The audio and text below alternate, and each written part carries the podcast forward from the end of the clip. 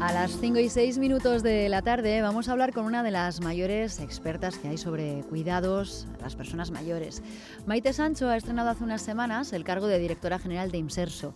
Licenciada en Psicología, máster en Gerontología Social, durante muchos años ha sido funcionaria del INSERSO y directora científica de Matía, Instituto Gerontológico y directora de Planificación de la Fundación Matía.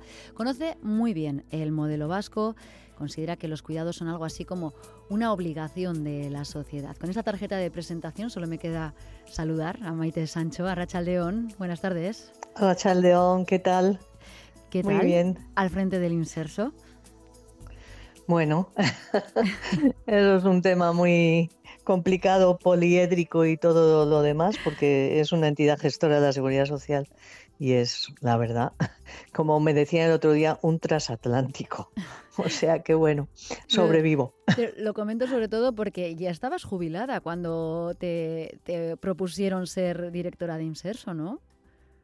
Pues sí, señora. Pero bueno, yo creo que esto es un, granito más de, arena a esto de que somos mayores, pero no tontos. Efectivamente. sí, bueno, yo creo que además estamos en unos días que mm, demostramos cada minuto que somos bien capaces. Veía el otro día los premios Goya y digo, madre mía, si aquí hay un montón, un montón de mayores de 70. o pues sea que sí, ahí estoy. Muy acertado. Así que no te lo pensaste mucho, ¿no? Cuando te llamaron.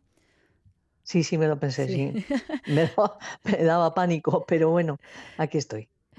Bueno, eh, supongo que dirigir el inserso cuando una ya se estaba marchando tiene también cosas positivas, como la experiencia que, se puede aportar, ¿no? Como decías, esto valida eh, que precisamente las personas mayores siguen siendo más que, más que útiles, porque eh, Maite Sancho, como decía, y en alguna ocasión anterior hemos conversado largo y tendido sobre los, las personas mayores, los cuidados que necesitan, cómo hacer los frentes, cómo se sienten, cómo responder a sus demandas, eh, eres una persona de, larga trayectoria.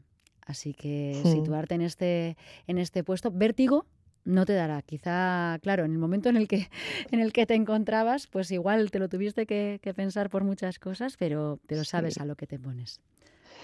Sí, sí, sí que sé a lo que me pongo, pero es, es precisamente por eso, porque sé que tiene una enorme complejidad, ¿no? sobre todo en los temas eh, troncales, ¿no? como es el asunto cuidados. ¿no? Cuidados es, yo creo que es uno de los grandes desafíos de, estos próximos años y, no tiene una solución fácil, francamente.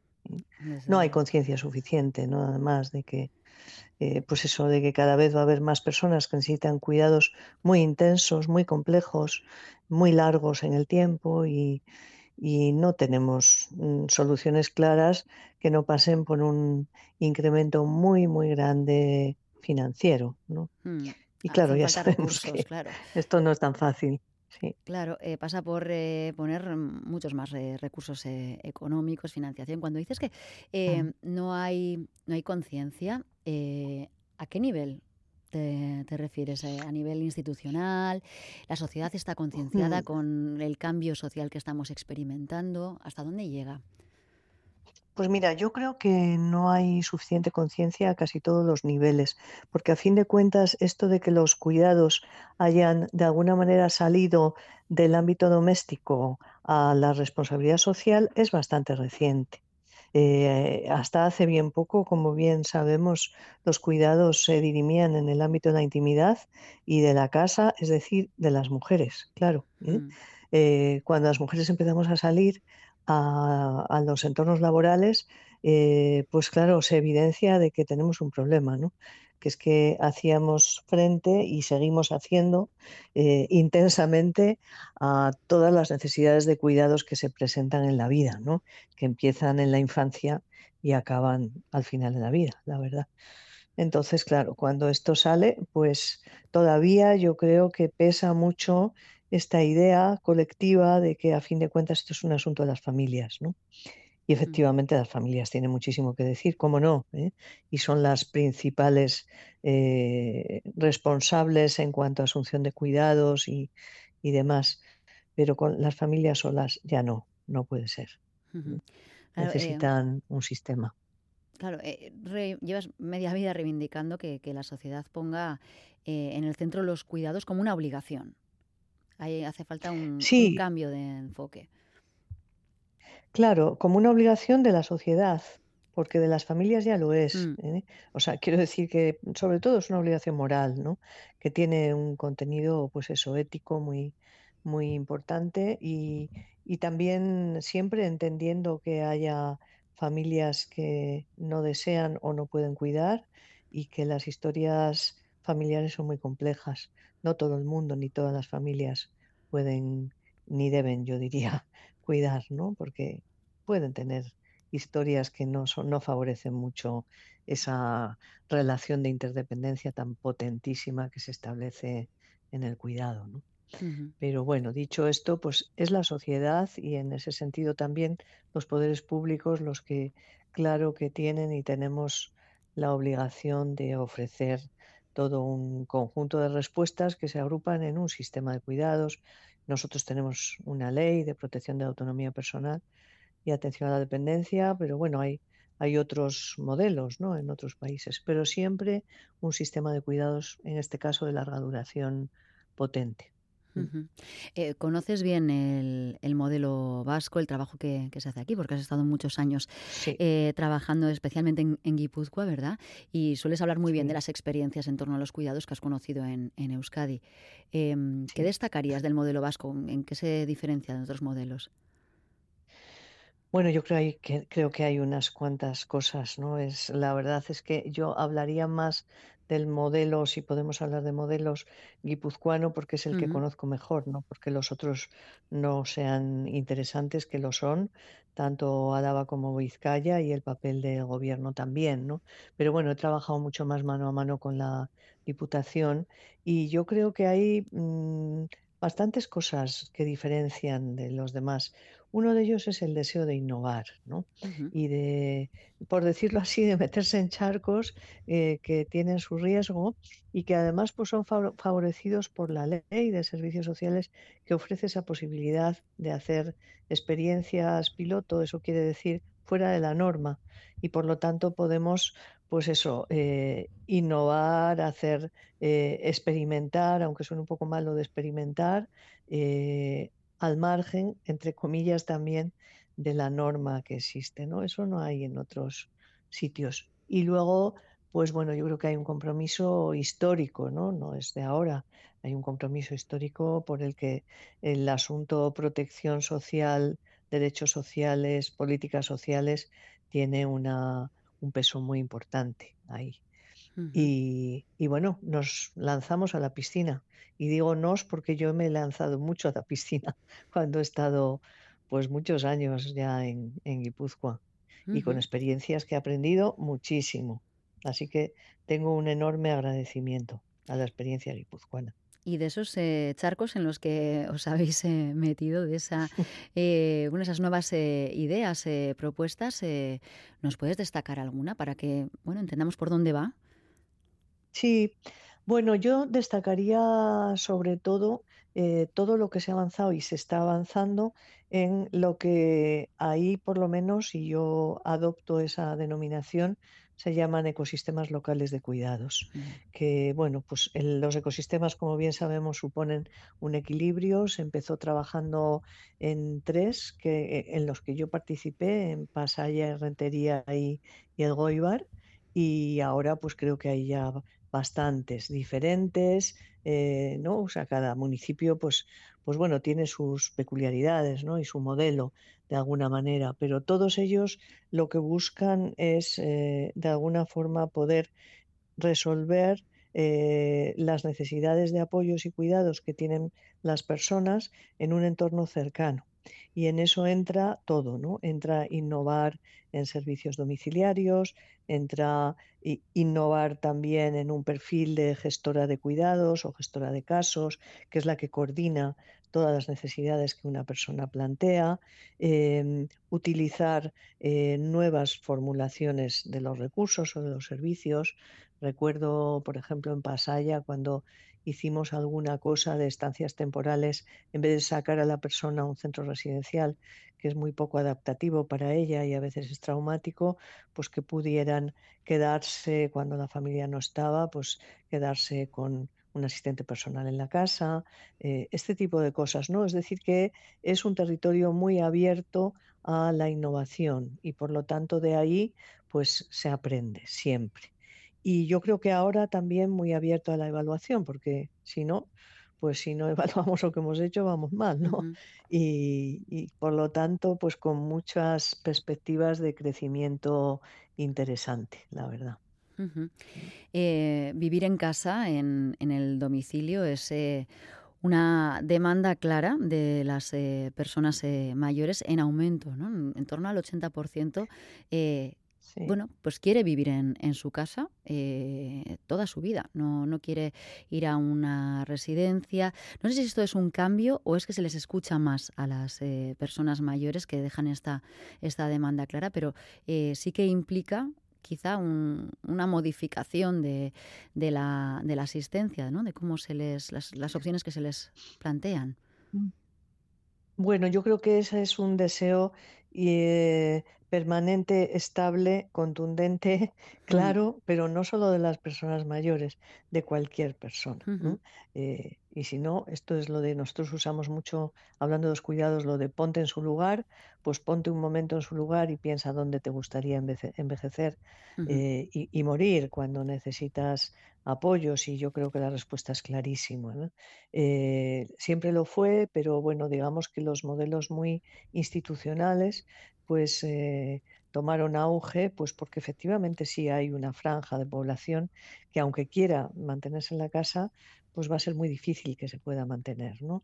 Por razones diversas, porque si vive sola y tiene una demencia avanzada y no tiene una red cercana, pues va a ser difícil mantenerse ahí toda la vida en su entorno, ¿no?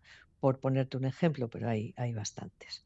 Eh, la cosa es que, bueno, digamos que la, eh, el mundo de residencial, de construcción de, instituciones, absorbió muchísimo, entre otras cosas, muchísima financiación. Eh, y en este momento yo creo que sí que hay un acuerdo total, de consenso absoluto, de que tenemos que promover, pues digamos que alternativas mucho más normalizadas, mucho más pegadas a los deseos y las preferencias de las personas, pero también eso, a los territorios donde viven, a generar entornos amables con las personas que necesitan ayuda, a dar respuestas en espacios pequeños en las que se incluyen también alojamientos o unidades de convivencia para personas que necesitan mucha ayuda, diversos alojamientos o viviendas que eh, puedan dar respuesta a aquellas que tienen que dejar su casa.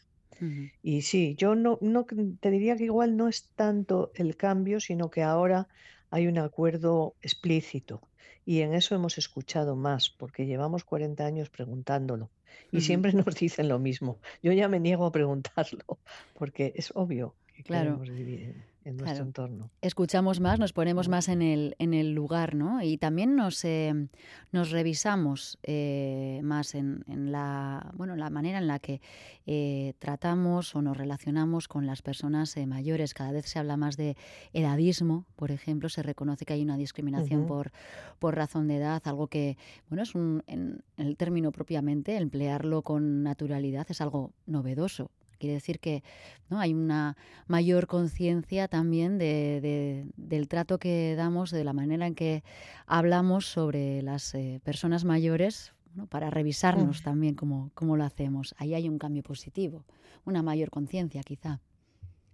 No lo dudes. Yo creo que el asunto edadismo va a ser un asunto de gran protagonismo en los próximos años, porque además los organismos internacionales han tomado también mucha posición. La OMS pues, ha publicado recientemente un informe mundial sobre edadismo y yo creo que empieza a conocerse por lo menos el término.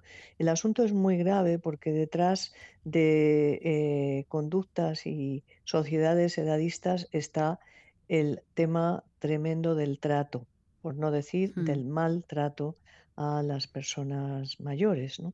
Y hay mucha investigación sobre ese tema. Si yo infantilizo a una persona, ya no tiene el valor que tenía, pues bueno, luego ya decido por ella, ¿no? En en casi todo. Entonces, bueno, yo recuerdo, pues mira, ahí también Euskadi fue pionera y recuerdo que en el año 2010, yo creo, por ahí, en torno al 2010, hicimos una campaña con el gobierno vasco bien bonita que andará por ahí todavía y que Mm, yo sugeriría volverla a sacar porque a veces eh, es absolutamente vigente a, a- a día de hoy, ¿no? Y era sobre eh, eda- edadismos en parte y maltrato, ¿no? Entonces, claro, es un tema crucial al que tenemos que, que, eh, enfrentarnos y luchar contra él, sin duda. Sin embargo, no se habla, eh, no se habla mucho sobre el maltrato a las personas eh, mayores. Bueno, eh, no sé, depende, ¿no? Esto va por rachas. Ahora, ahora hablamos mucho de soledad, Mm, ¿eh? Pero es verdad que ha habido, ha- sí ha tenido sus momentos. Es como, como todo, ¿no? En, en esta sociedad, de pronto surge un tema y ocupa muchísima atención y luego pues baja un poco más, ¿no? Pero sí es un tema muy importante. Quizás no tanto con esa idea que tenemos tan dramática del maltrato físico, ese tipo de cosas, que no es tan frecuente en la vejez, pero sí con otros, eh, otras modalidades, ¿no? Como es el abuso económico, por ejemplo, que ha sido bastante frecuente en una época, sobre todo pos, pos gran crisis, ahí han pasado cosas por entidades, ¿eh? Ya no por de persona a persona, sino entidades muy potentes financieras, ¿no? Y quiero decir que es un tema complejo, ¿no? Y luego, pues también el trato o maltrato psicológico, ¿no? Que tiene un peso terrible. Pero, pero bueno, yo siempre tengo la esperanza de que no sea muy frecuente. Tenemos una investigación ahí, ¿eh? de Euskadi, bien interesante. Yo Mm, estuve muy implicada en ella, entonces mm, me da vergüenza decir que es bien interesante, pero, pero sí que lo es, sí, yo creo, ¿eh? Y O sea arroja que está disponible, existe ese sí, maltrato, aunque es cierto que no es, eh, no es, eh, bueno, no tiene una dimensión eh, muy, eh, muy grande, ¿no? Querías no, decir que es no, eh, algo puntual, quiero decir, para no generar de aquí tampoco una, una alarma no, sobre el maltrato a las eh, personas mayores. Es cierto que no, se habla, pero la dimensión del, del problema pues está ahí situado. Sí hablamos cada vez más, como decías, de discriminación. Me, me, me gusta que destaques eh, la infantilización ¿no? que hacemos de las personas mayores, sí, porque esto es sí, algo de lo que se quejan cada vez más y que tenemos de alguna forma normalizado desde que van, no sé, al médico y se les habla como si fueran mm, personas eh, pequeñas o en cualquier en ujú, cualquier eh, espacio, ¿no? Esa, esa manera de sí, referirnos a ellos como si no fueran ya las sí. personas que han sido y siguen siendo las mismas personas que hace 10 años, son personas adultas. Sí, es un horror, la verdad, es un horror. A mí la verdad es que a veces me avergüenza y además como yo ya soy mayor, pues también voy eh, de alguna manera percibiéndolo, ¿no? Y luego también yo creo que hay que revisar a fondo las medidas que se hacen, por ejemplo, en contra de, de la infantilización o, bueno, para todos los temas de discriminación, ¿no? Que a veces son dar tratamientos especiales a las personas mayores. O sea, si yo soy un poco más lenta en meter las, eh, la comida del supermercado en una bolsa, pues la verdad, no, no sé si me apetece mucho estar en una fila especial, ¿sabes? Que me señala, como por ejemplo han hecho en Holanda, ¿no? En los supermercados, que tiene la, la fila de los eh, solos, lentos, viejos, ¿no? Esto mm, no sé si me convence. Lo sometería a debate, ¿no? Porque prefiero que la sociedad sea más amable, ¿no? Y por lo tanto, pues tenga ese pequeño tiempo para dar tiempo también a la persona mayor a, a hacer cosas normalizadas, ¿no? No excluyentes. A mí yo es que todo lo que sea excluyente o señale a un grupo de población, de entrada no me gusta mucho, la verdad. Mm, Mm. comprensión, empatía, ponte en su lugar, ¿no? Lo decías antes, con es, esa, con esa expresión, bueno, es. podemos también revisar nu- nuestras eh, conductas. Claro, Eh, Hablar del Imserso es hablar de, viajes. Eh, es uno de los eh, es la estrella de la corona del Inserso, ¿no? Los viajes eh, turísticos. Em, y en estas últimas semanas ha habido también críticas del sector, ¿no? de, agencias, de sindicatos, incluso sobre el número de plazas que se ofertan en algunos destinos. claro, en los destinos pues más demandados, ¿no? En Canarias, en Baleares, en Andalucía. ¿Te ha tocado ya reunirte con los sectores afectados? Pues mira, eso es, son los deberes de esta semana precisamente. Pero bueno, obviamente, claro, estoy informada y demás.